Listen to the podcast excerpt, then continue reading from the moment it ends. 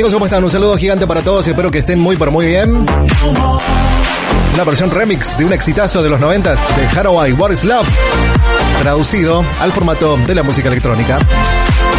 Llegamos a viernes y ya estamos con las noticias más importantes, mientras ustedes también, claro, llegan junto a nosotros y se sitúan en este audiovisual, en este podcast TV. Los lunes, miércoles y viernes tratamos de actualizarles las noticias más importantes. El lunes, cómo arranca o cómo va a ser, digamos, la semana en el aspecto político y social, ya teniendo que ver, claro, con la provincia de Catamarca y también con la República Argentina.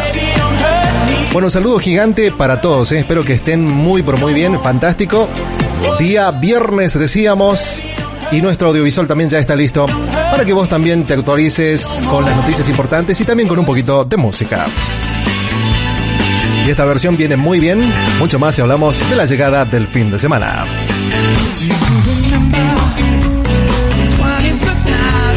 September.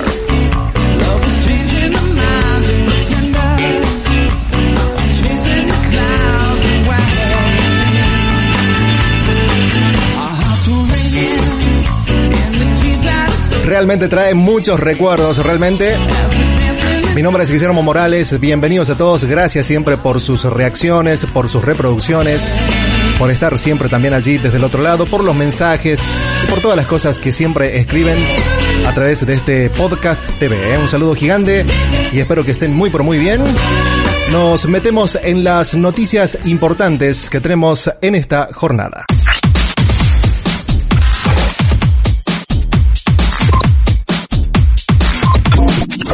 Las noticias importantes, amigos, para esta jornada y cómo termina la semana, sin duda alguna, tiene que ver con el aspecto salarial, lo que piden los gremios no se asemeja a lo que al menos el gobierno provincial estaba ofreciendo, que era un 30%, ahora la FUSI y también UPSN están hablando de un 50 o un 40%.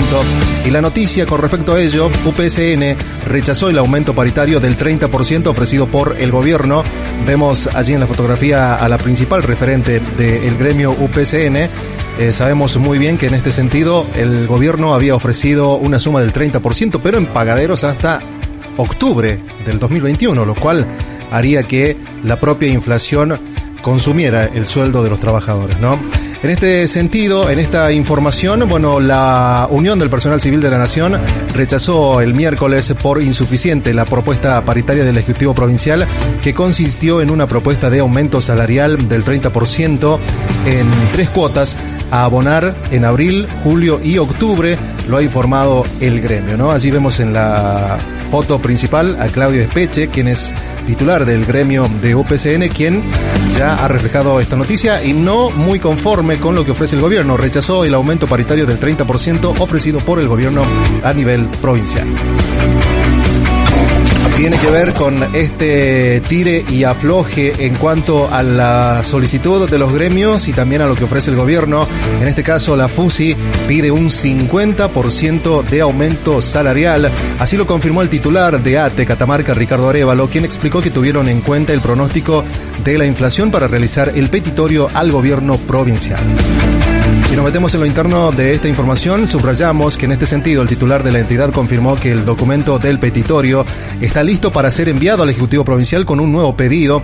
Y en este sentido dijo que pedimos que se actualice el salario familiar, el salario de escolaridad y las comisiones, remarcó y también agregó que pedimos que se pase a planta a aquellos compañeros que están este, legalmente en condiciones ya de que también se recategorice a aquellos trabajadores que tienen más de tres años de labor en el contexto de la administración pública provincial. ¿eh? Vamos a las noticias con respecto al Hospital San Juan Bautista. Ya internados de pacientes de COVID, se habilitaron 17 camas de salud, indican que la situación epidemiológica hizo necesaria la activación, esto también en el hospital. Esto significa que también el Malbrán está colapsado o al menos quieren liberar un poco el espacio, ¿no? En este sentido, rescatamos también en lo interno de la información, en este contexto debemos rescatar que la Secretaria de Salud Pública y Asistencia Sanitaria, Manuela Ávila, es quien estuvo a cargo de poner la cara en cuanto a esta información. Ávila señaló que en general se atenderán o internarán pacientes que de acuerdo a su evolución pueden volver a su domicilio o ser derivados al Malbrán, aunque en otros casos sucedió que la internación se extendió para que puedan tener asistencia con respecto a otras patologías que produce el COVID-19. Pero mayormente, y a lo que uno capta en la información, es y tiene que ver con aquellos pacientes que ya están en un, digamos, un periodo más corto de recuperación y serán trasladados a el Hospital San Juan Bautista desde el Maldonado. Docentes no garantizan que las clases comiencen el 8 de marzo. Esto tiene que ver con esta información porque también interviene en ello la solicitud de un incremento salarial, varias peticiones más, eh, el pedido también de asambleas virtuales y por supuesto también incluye la vacunación de los docentes dentro de esta información. Los referentes de los gremios además hicieron saber a Andrea Centurión, la actual ministra de Educación de la provincia de Catamarca, y también a Luna, ministro de Trabajo, que si las garantías sanitarias no están dadas, hay grandes problemas de infraestructuras y si no hay acuerdo salarial no está garantizado el inicio del ciclo lectivo, según explicaron esto desde la intersindical a los medios. En la reunión de ayer se dijo de que terminado con la gente de salud y cuando se termine con el personal policial continuarían los docentes. Eh, una exigencia que nosotros teníamos es la urgencia, la necesidad de de la vacunación masiva a todos los docentes, pero todavía ellos estaban de acuerdo con eso, pero todavía no tenían fecha eh, probable de acuerdo a la provisión que tengan de, de las distintas vacunas. Una intendenta en Córdoba, la intendente de Villa Dolores, denunció a su propio padre, quien fue antecesor, es decir, el anterior intendente. Carmen Gloria Pereira hizo una presentación por supuestas irregularidades en contra de Juan Manuel Enrique Pereira, ex jefe comunal y también ex diputado kirchnerista, en cuanto a lo que parece ser no le dejó en condiciones la municipalidad y las cuentas de la municipalidad.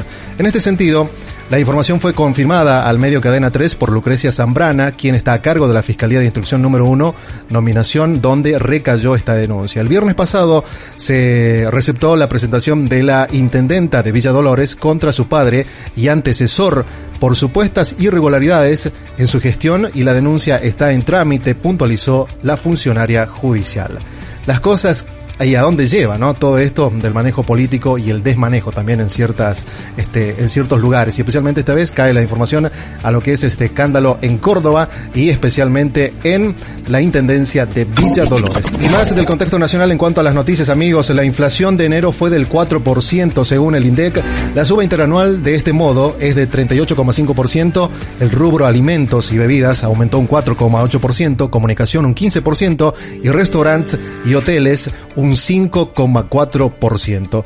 Lo ha publicado a través del el Twitter oficial ¿no? de la entidad, Indeca Argentina. Los precios al consumidor subieron un 4% en enero del 2021 respecto de diciembre del 2020 y 38,5% interanual. La información obviamente está publicada allí en su Twitter y a través de un enlace te llevan a, a desglosar toda la información. Pero este es el dato, la inflación de enero según el INDEC fue del 4%. La suba interanual de este modo queda en 38,5%, el rubro alimentos y bebidas aumentó un 4,8%, comunicación un 15% y restaurantes y hoteles un 5,4%. Las noticias importantes, amigos, para tener en cuenta, para actualizarnos y también para mirar un poquito cómo nos deja esta semana de febrero. Esperemos que tengan un lindo fin de semana y que la pasen muy bien y especialmente si es en familia. Nos vamos a reencontrar, nos vamos a mirar y escuchar desde el próximo lunes a través de estos audiovisuales de Podcast TV y también el mismo podcast se sube a través de YouTube. ¿eh? Y no me olvido también de Spotify, así que estamos en contacto en estas redes sociales. Les mando un gran abrazo, buen fin de semana, fin de semana largo que, que viene. Así que a disfrutarlo y más si es en familia.